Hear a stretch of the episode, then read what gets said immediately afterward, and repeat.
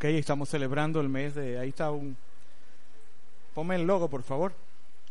Ahora bien, se requiere que los administradores, cada uno sea hallado fiel. Ese es el nuestro nuestro logo del mes, donde vemos la mayordomía diferentes áreas que vamos a ir tocando durante el mes.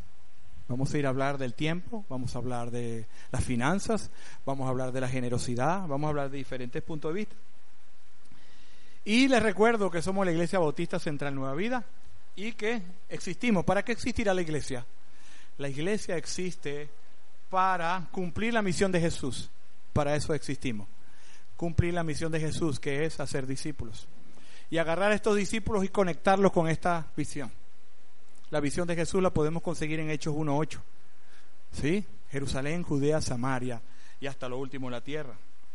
Y hablando del tema del día de hoy, nuestro punto de partida. ¿Por qué hablando de punto de partida? Porque en cuanto a la mayordomía, el punto de partida, el punto de partida es esencial, porque si yo arranco mal, mi destino no va a ser el mismo que si yo tengo un punto de partida.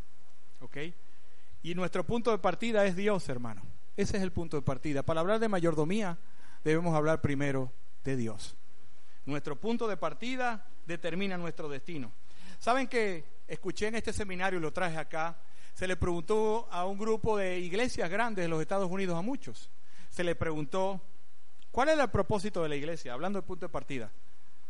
Y el 87% dijo que la iglesia existía para suplir mis necesidades entre ellas espirituales, entre ellas de comida, entre ellas relacionales.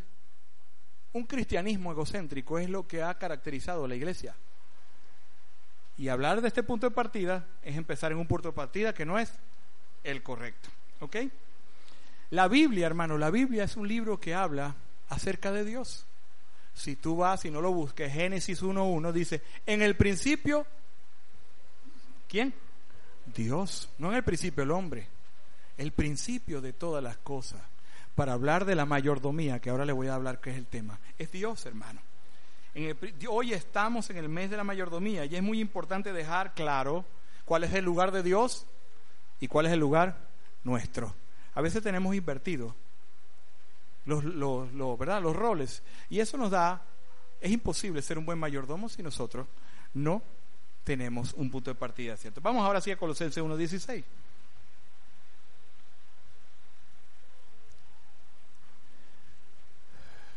Dice así, porque en Él fueron creados todas las cosas, tanto en los cielos como en la tierra, visibles e invisibles, ya sean tronos, dominios, poderes, autoridades, todo ha sido creado por medio de Él y para Él. Porque en Él, ¿quién es el punto de origen, de génesis de todas las cosas? Dios. En Él fueron creadas todas las cosas.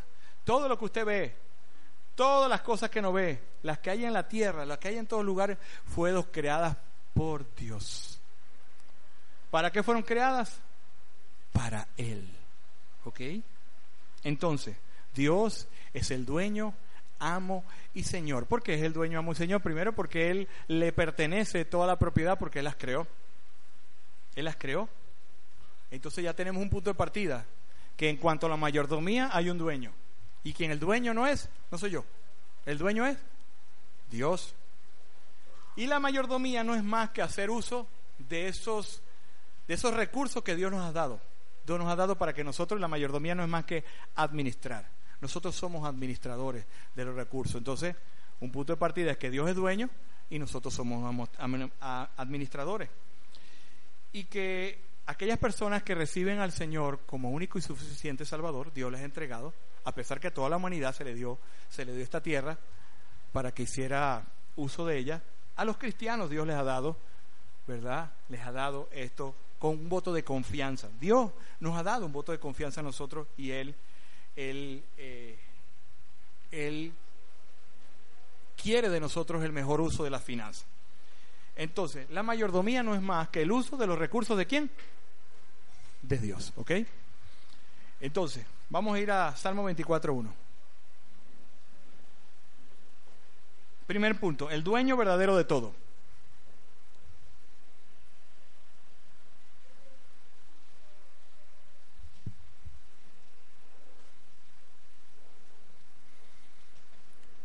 Salmo 24, 1. De Jehová en la tierra y su plenitud, el mundo y los que en, en él habitan. ¿De quién es la tierra, hermanos? De Dios. ¿Qué más es de Dios? Y, lo que, dirá usted, ¿verdad que eso está muy claro? Pero a veces nosotros, aún los creyentes, hacemos uso de las cosas como si fuéramos nosotros dueños. Está muy claro, pero a veces nosotros agarramos lo que no es nuestro y lo utilizamos, invertimos y hacemos como si fuera nuestro. Cuando usted tiene una tienda, cuando usted tiene un negocio, cuando usted tiene algo y escoge un administrador, ¿verdad? En caso hipotético, lo hace ¿Cómo lo hace? Coge una persona de su confianza. Pero si esa persona empieza a hacer uso de eso, con, mire, ¿qué hizo con eso? No, yo lo vendí y eso lo regalé. ¿Qué hace usted con esa persona?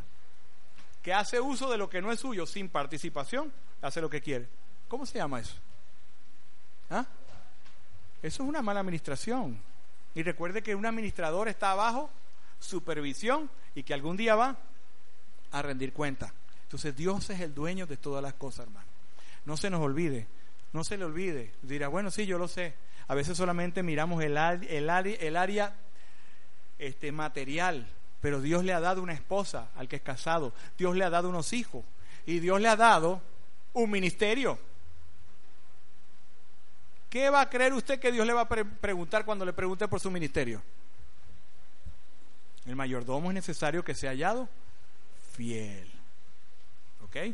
Él es el dueño de la tierra, Dice otra versión, el del Señor es la tierra y todo lo que en ella hay, y el mundo lo que habita en ella, del Señor. Todo es de Él. Y su plenitud, ¿qué es la plenitud? Es todo lo que lo llena. Todo lo que llena este mundo le pertenece. De las aves, de las, ¿qué más? Las plantas. Debemos hacer un buen uso de los recursos naturales, los renovables y no renovables. Dirá, no, pero ahí me va bien. No me conteste, ¿cuántos han tirado basura por la ventana de... ¿Ah?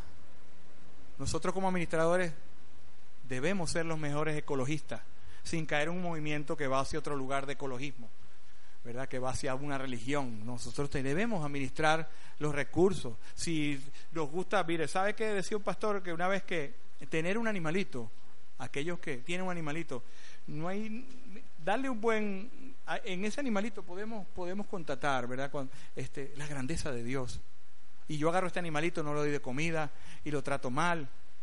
Nosotros debemos ser los mejores en el trato de todas las cosas porque es de nuestro Padre que es Dios. Es Dios. Eh, Salmo 89, 11. Él es, él es dueño por derecho porque Él las creó. Dice esta versión porque Él las fundó. Tuyos son los reinos y tuya también la tierra. El mundo, perdón, sí, el mundo y su plenitud, tú lo fundaste. ¿Qué es fundar, hermano? Fundar es colocar un cimiento, eh, establecer o comenzar algo. Es la fundación. ¿verdad? Cuando dice, mire, yo soy maestro, pero fundé una academia, ya la academia tiene rato, ¿usted es qué? El que creó esa academia. Entonces Dios fundó todo este mundo. Entonces, el primer enfoque que tenemos que ver en la mayordomía es que Dios es por derecho, por creación, es el dueño de todo. El segundo enfoque, el hombre es un administrador pero el hombre no es dueño. ¿Por qué el hombre no es dueño? Vamos a ver, este, hay tres razones por qué el hombre no es dueño. Lo primero, porque el hombre no puede crear nada. ¿Puede crear algo el hombre? No, te dirá, pero el hombre creó la batería, una batería. ¿La hizo de la nada? No. El hombre agarra de lo que Dios ha puesto en la naturaleza o lo que Dios le ha permitido y hace las cosas. Hace aviones, hace cosas porque el hombre ha sido dotado por Dios de una genialidad, de una creatividad, pero recuerde que Él está transformando las cosas, combinando, adaptando las cosas que son de Dios. Entonces el hombre no puede ser dueño porque primero no lo creó. Segundo, el hombre no tiene control absoluto de nada. Vamos a ir a Job 1.21. ¿O nosotros podemos controlar algo? ¿Ah? ¿Qué podemos controlar nosotros? ¿Mm? Job 1.21, ¿qué dice? A muchos lo repiten, pero ahí está, hermano. Muchos lo repiten sin, sin saberse la cita.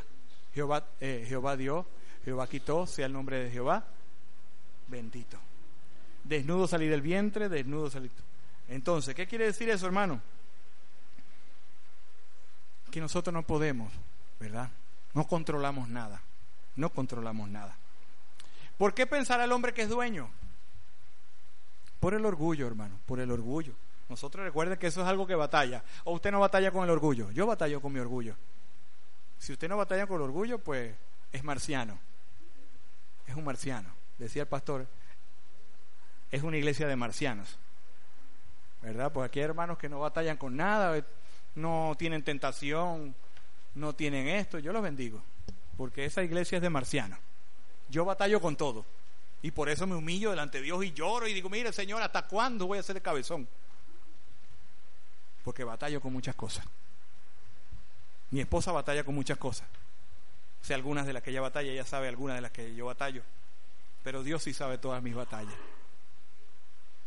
Entonces mi orgullo es algo, es algo, es algo que batalla de la gente. Un pastor una vez estaba predicando y le dijo una hermana, se le acercó y le dice, ¿sabes qué, pastor? El sermón hoy estuvo hermoso.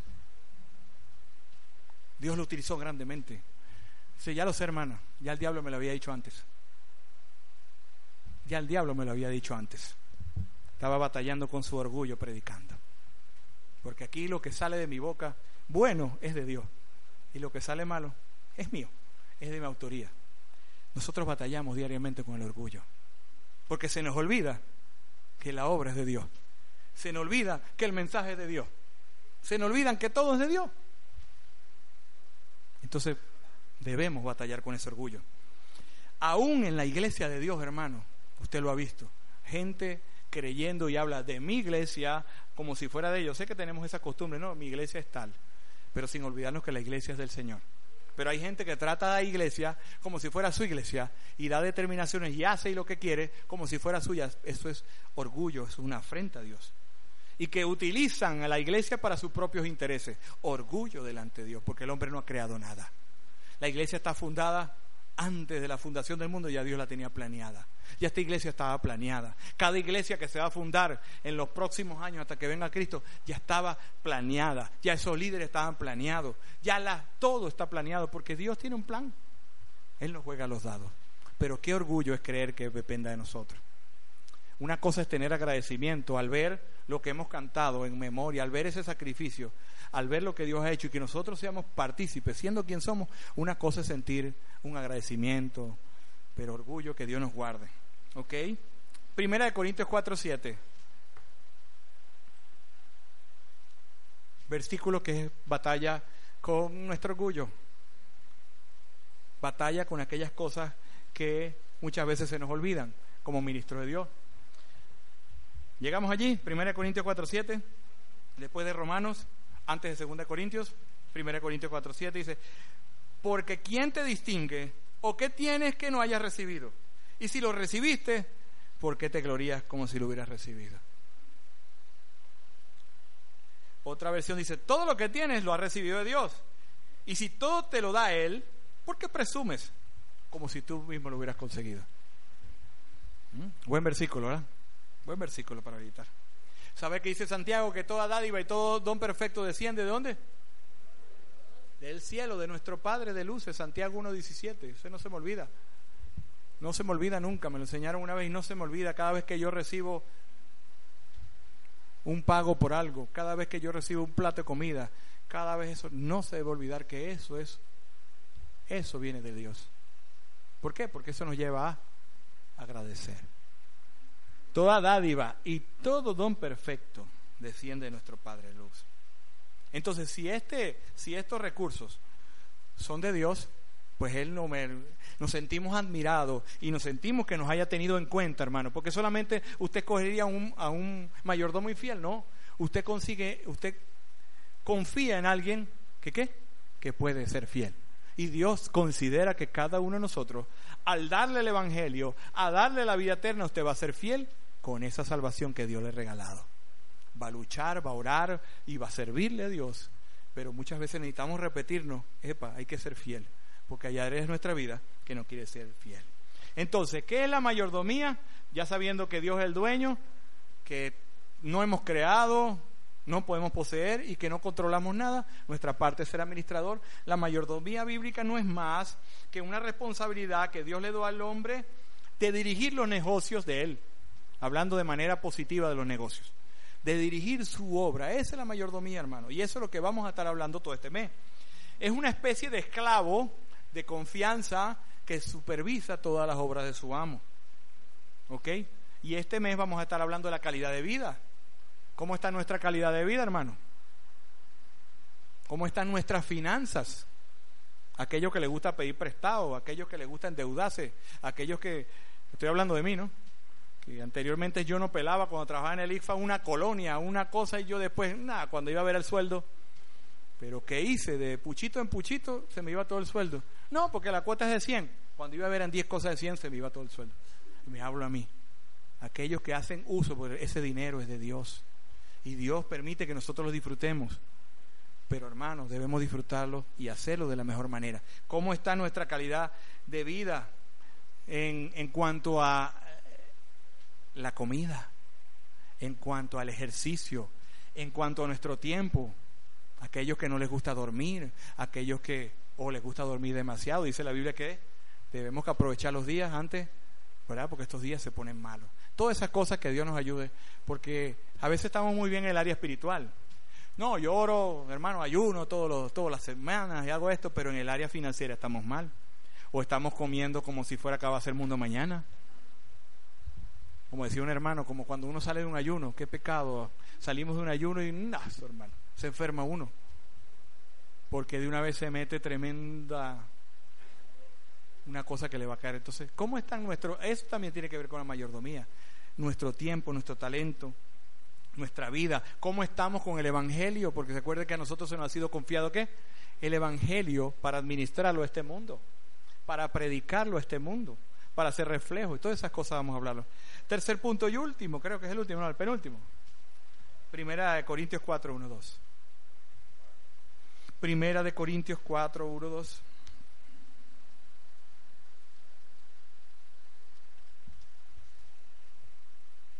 Somos administradores escogidos por Dios.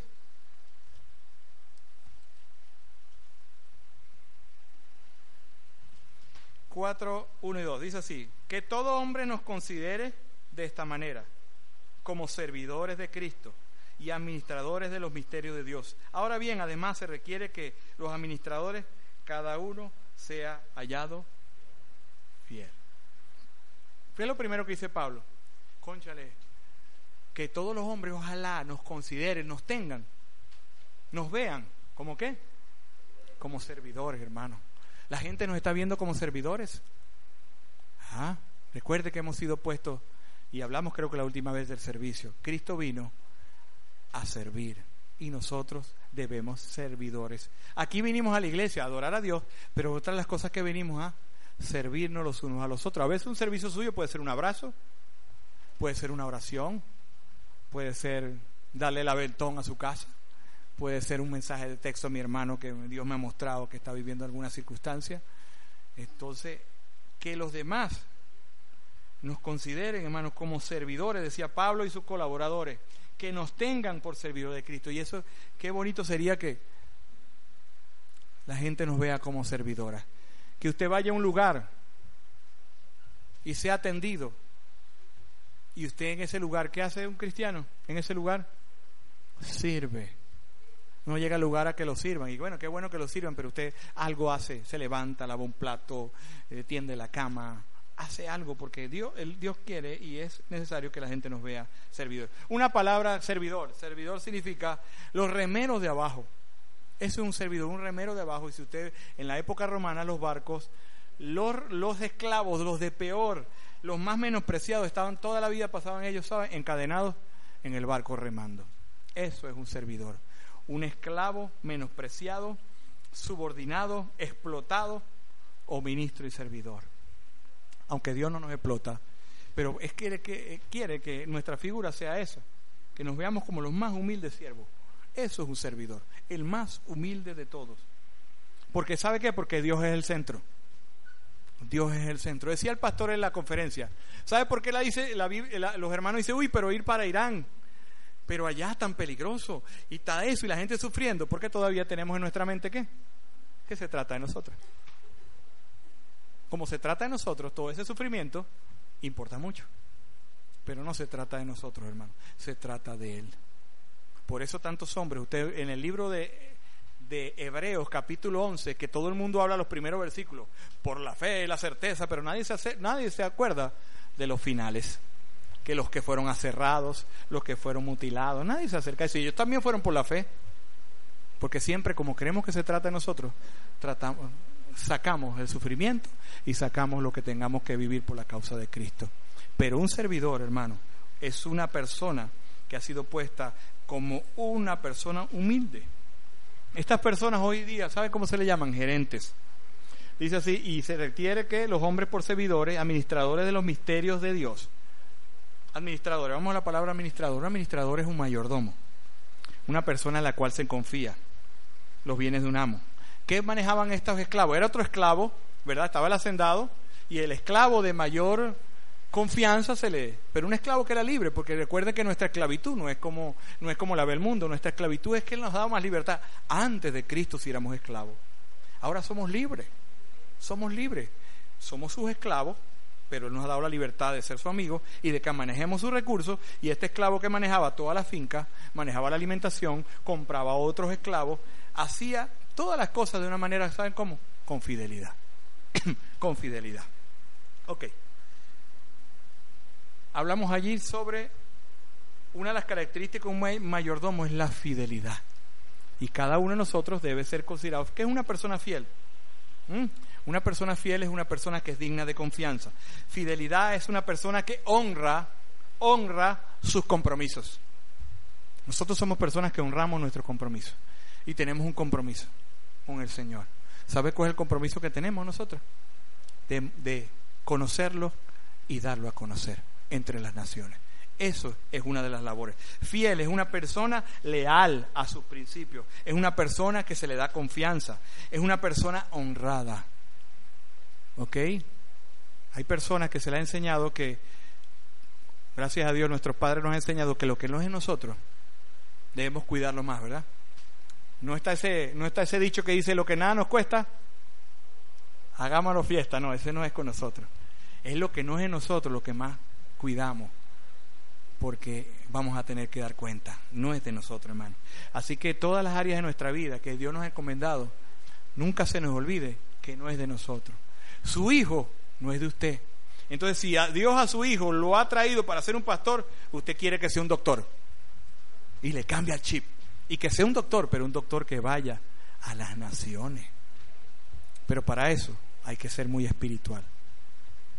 Usted enseñe a hacer, a hacer su hijo negocio, pero para que esos negocios y esa inversión pueda utilizarla para invertir en la obra. Estaba hablando con un pastor que está en Falcón y me dice, me voy, me voy para Aruba, me voy a montar allá un restaurante árabe y me voy a montar esto porque un negocio va a ser para suplir a mi esposa y a mí y el otro negocio es para de esta hacer una plataforma para enviar los misioneros venezolanos al Medio Oriente porque en este país, Venezuela, no sabemos y no estamos hablando de política, no hay dólares. Y para viajar hace falta dólares. Pero Dios nos ha dado la oportunidad de estar en Aruba, que un vuelo a los Estados Unidos local, y tener varias alianzas con ministerios para poder eh, enviar a esos misioneros al Medio Oriente, porque la obra necesita.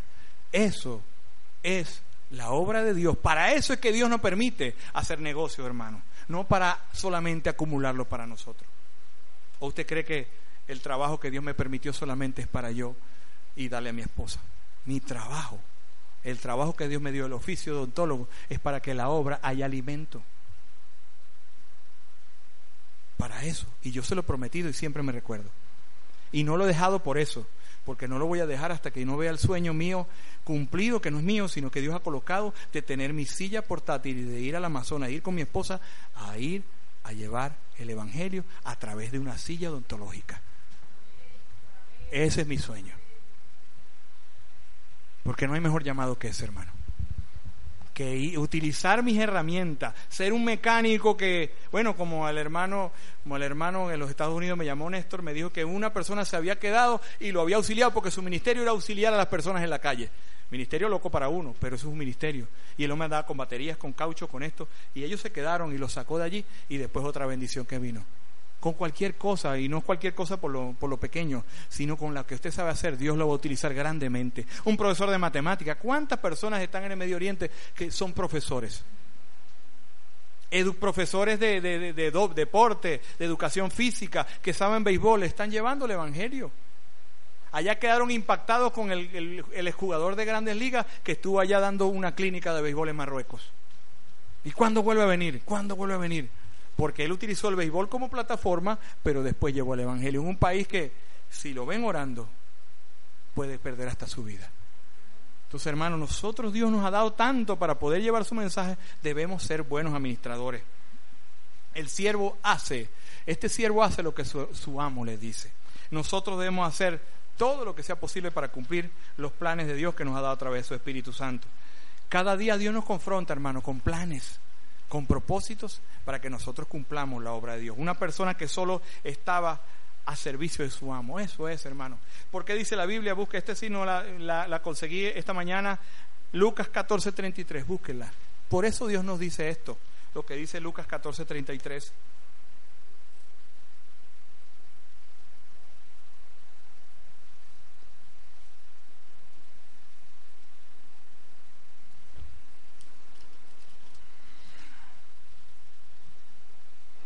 Así que cualquiera de vosotros que no renuncia a todas sus posesiones no puede ser mi discípulo. ¿Por qué Dios te pide que renuncie a tus posesiones? Porque quiere darte las de Él. No puedes tener dos posesiones, las tuyas y las de Él. No puedes tener dos planes, los tuyos y los de Él. Tienes que renunciar. O sea, no es que a lo mejor no los vas a rematar, sino que los tienes de segundo. Algunos tienen que salir de Él. Pero Dios quiere entregarte todas sus riquezas para que tú puedas ser un buen administrador. Porque dice la Biblia que no se pueden servir a dos señores. No podemos servir a Dios y a la riqueza. ¿Verdad? No se puede servir, o sí se puede servir a Dios la riqueza. Una persona que venga a este lugar con ganas de ser millonario, qué bueno, pero no puede servir al Señor. No puede servir al Señor. Haga su negocio, prospere, pero sepa que eso es para invertir para la obra de Dios. Es para adoptar. ¿Cuántas veces dice, aquí está esta misionera que se va esta semana? Ojalá 10 iglesias adoptaran esta misionera y cada iglesia le diera 5 dólares, 10 dólares, 20 dólares para que ella pueda hacer su obra allá. O a lo mejor somos nosotros. Porque a veces creemos que la misión, ¿sabe de qué se trata a veces para nosotros la misión? Un cheque, una plata. Eso no es misiones. Misiones es ir, es estar allá, es ir a visitar al misionero y mirar. Mire, con las personas que han hecho esos viajes misioneros, hablando de la administración de, de esta área, su vida ha cambiado. Los pastores que han ido, han ido un grupo como de 10 pastores para el Medio Oriente, ya llegaron a la iglesia y ya no les cuadra nada. Es que aquí estamos perdiendo el tiempo, hermano. Tanta necesidad que hay allá. Nosotros peleando si se pinta la pared de este color, si se pinta esto, si damos el aniversario cachito, si damos esto. Tonterías, hermano. Y la gente muriéndose de hambre, necesitando Biblias. Nosotros con 20 Biblias guardadas, y yo estoy, me la sé, tengo la esta, la esta. Y qué bueno. Pero si eso es para ir, si eso es para impulsar, si eso es para hacer la obra de Dios, buenísimo. Buenísimo. Pero nosotros tenemos que ser mejores administradores de esa área. Hechos 4:32. Una característica de un mayordomo es generoso, es generoso. Y de eso hablaremos otro día, pero siempre quiero darle, porque esto lo hacía la iglesia primaria, la iglesia primitiva. La iglesia, de hecho, era una iglesia donde sus siervos, discípulos, eran generosos. ¿Qué hacían ellos? Dice que la congregación de los creyentes era de un solo corazón y un alma. Y ninguno decía ser suyo lo que poseía, sino que todas las cosas eran de propiedad común. ¿Qué hacían ellos, hermanos? Vendían posesiones para suplir las necesidades de los más, de los más necesitados, por decir otra palabra. Esto lo hace un mayordomo, sabe, hermano. Por eso nosotros no necesitamos hacer lo que hacen las iglesias que roban a la gente, que cuánto dan, sino porque usted Dios le ha colocado. Como usted es un mayordomo fiel, usted sabe que la obra necesita. Usted llega a este lugar y sabe lo que necesita. Usted llega y escucha los planes y sabe lo que necesita y Dios le va a poner a hacer lo que tenga que hacer para poder impulsar su reino, para poder impulsar. Entonces un buen mayordomo es primero fiel, segundo generoso y un buen mayordomo, se somete al señorío de Jesucristo. Se somete, Señor, lo que tú quieras. ¿Qué dijo Cristo? Hágase tu voluntad y no la mía. Lo repetimos, pero si usted se pone a analizar esa oración, hágase su voluntad ahí nos paramos un rato. En, el área de trabajo estoy haciendo mi voluntad. En cuanto al ministerio estoy haciendo tu voluntad. En cuanto a la crianza de tus hijos, que son míos, mis hijos, estoy haciendo tu voluntad. En cuanto a mi esparcimiento, estoy haciendo tu voluntad. Estoy haciendo la voluntad de Dios, hermano, en mi vida. Un siervo se somete al señorío de Cristo. Cuarto y último punto. Los mayordomos fieles viven para la misión. Vamos a ir a 1 Corintios 4.1 nuevamente. Un mayordomo fiel vive para la misión. Vive para la misión. Así pues, tengamos los hombres por servidores de Cristo y administradores de qué? Los misterios de Dios. La iglesia conoce los misterios de Dios. Y vamos a ver en, ahorita en 1 Timoteo 3:16, ya terminando, cuál es el misterio de Dios que ha sido revelado a la iglesia y que la iglesia ha sido enviada a llevar ese misterio a la población que nos rodea. Primera de, de Timoteo 3:16, ahí habla de los misterios. ¿Cuál es el misterio de Dios? Vamos a buscarlo en esta versión.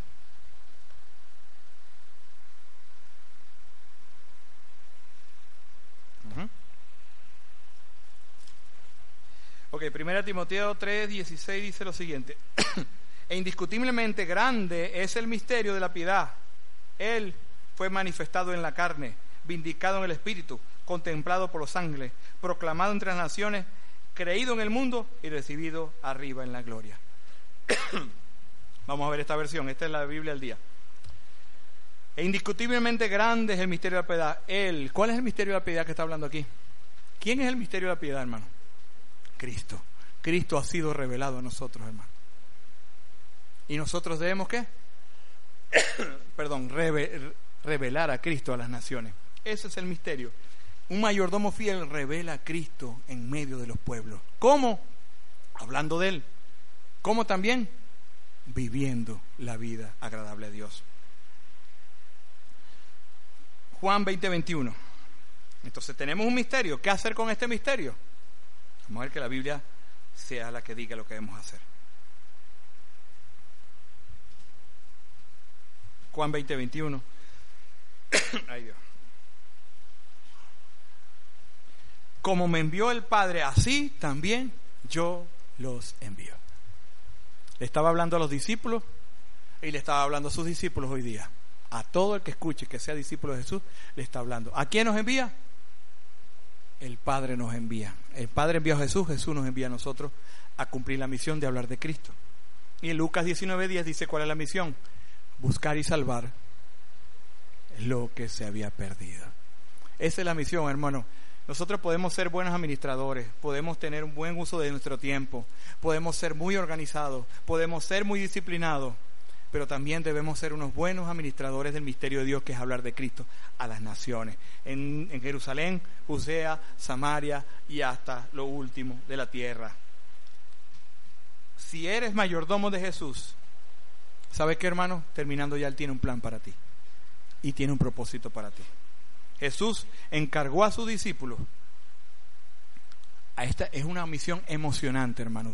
Usted se involucra en la misión y usted va a sentirse emocionado. Aquellos hermanos que han podido, no solamente la misión es ir por las calles, que esta semana lo vamos a hacer, pero cuando usted es utilizado grandemente por el Señor para que una persona conozca de Cristo, usted va a sentir una alegría que no lo siente con más ninguna otra cosa, porque su vida fue creada para eso, para compartir, para ver a la gente reconciliándose con Dios, porque Dios nos ha dado el ministerio de la reconciliación a cada uno de nosotros. Hermano, esta es una tarea local, pero también es una tarea global. Y ahí es que estamos fallando. A lo mejor los estamos haciendo localmente, pero no los estamos haciendo globalmente. La misión no es para unos cuantos elegidos. La gente cree que la misión es para, pastor, para el pastor y los líderes. La misión no es para unos cuantos elegidos, la misión es para toda la iglesia. La misión es de todo, y este no es un eslogan del gobierno. La misión de Cristo es para todos. La misión de hacer discípulos para todos, desde el más nuevito hasta el más viejito en el Evangelio, tiene esa misión. Desde el más pequeñito hasta el más grande tiene la misma misión que es hacer discípulos. Todos, hombres, mujeres, amas de casa, hijos, en las actividades del colegio, en maestros, obreros, empleados y desempleados, todos tienen la misión, entregar nuestras vidas para negarnos nosotros mismos por la causa de Cristo. Y la misión de esta hermano, ya terminando, fue dada a cada miembro de la iglesia. No hay una causa más grande por la cual vivir, hermano. No hay una causa más grande. Yo espero que en el nombre del Señor tú te unas a esta causa. Que te unas a la causa. Y para eso estamos aquí nosotros. Ese me está, de la emoción. Ojalá tú te puedas unir a esta, a esta misión, hermano. No hay que ser un teólogo, hermano. Ese es el que muchos tienen. Es que yo no sé. No importa. El Espíritu Santo. Y no estamos improvisando que no sepas palabras. Lo poco que sepas, utilízalo en las manos de Dios. Hay gente que simplemente acompaña a alguien para orar por un enfermo. El otro agarra y lee y le da su charla, dirigida por el Espíritu Santo. Y usted le dice, hermano, ore. Esa es su labor grande. Ya después usted hará lo mismo que vio con otro. Pero aquí cada uno de nosotros está metido en este paquete, hermano. Lecciones del día de hoy. Primero, hemos aprendido que nuestro punto de partida, ¿quién es? Mis necesidades yo. El punto de partida es Dios. Y teniendo un buen punto de partida, vamos a ser unos buenos administradores. Ese, con ese punto empezamos bien. Segundo, Dios es dueño de todo. ¿Por qué? Porque lo creó, porque lo fundó, porque lo estableció. Él es dueño de tu finanza, Él es dueño de tu tiempo, Él es un dueño de tu cuerpo, Él es dueño de tus recursos, de tus posesiones, Él es dueño de todo. Y mira qué bueno es Dios que te da todo y te lo permite usar. Pero recuerda que un día vas a dar cuenta de todo eso. Todo eso. Nosotros hemos empezado a hacer ejercicio porque ahí estábamos grave, grave necesitamos hacerlo no solamente para, ay, me voy a, para que me estoy viendo bonito, esa bobería, no, hermano. Es por cuestión de salud, salud, porque tú, una persona que tiene una buena salud, puede servir mejor a Cristo, ¿no? Puede involucrarse en alguna actividad, puede hacer cualquier cosa, y no estoy estimulando. Unos, de acuerdo a su condición médica, podrán hacerlo, no, pero nosotros, Dios nos ha colocado, es necesario que en esta área mejores. Es necesario que en el área financiera estamos mejorando y Dios sea la gloria, ya estamos logrando nuestros objetivos como pareja, como esposos, de tener una integridad financiera para poder, ¿verdad?, hacer. No deberle a nadie, no pedirle prestado, porque a veces usted le va a predicar a alguien y usted es el, que le pide a todos en el barrio prestado y no paga, entonces ¿qué va a pasar? No es que la gente la tiene agarrada conmigo, nadie me quiere recibir, pero hermano, si usted pide prestado y no lo paga, o paga añadientes, no hermano, no. Y si alguien de aquí le va a pedir prestado a usted, dígale no. Mejor regáleselo. Regáleselo para que no tenga problemas. Pero a veces esas prestaderas entre hermanos más aquí nunca ha pasado que yo le haya pedido hermanos. Ha pasado, una vez creo que pasó un hermano que trabajaba con nosotros le pidió a alguien prestado. Eso es un, es un mal testimonio que un discipulador le pida prestado al otro. Se está aprovechando. No. Si ve a alguien, algún maestro de escuela dominical pidiéndole prestado, hermano, no. Y si tiene eso que, mire, préstame para présteme para el, pasaje, porque mucha gente tiene esa mentira, présteme el pasaje y regálemele. Dígale mejor, regáleme por el pasaje. Por este, cuando usted dice présteme para el pasaje y no lo presta, y perdón, y no lo paga, ¿qué está pasando con usted? Ah, pero como, como, como, como tenemos ese concepto mundano de que como me prestó 50 bolos, eso no vale, no, eso es robar igual.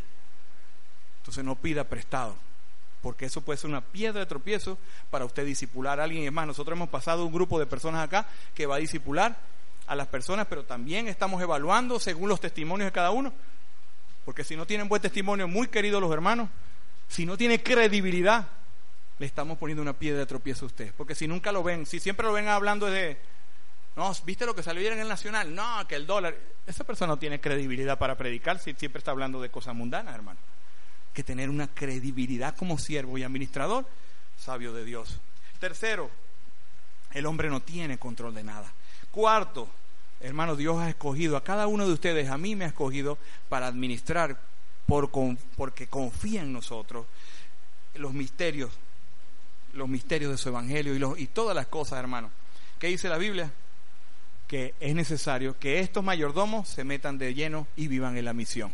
Póngase de pie, hermano.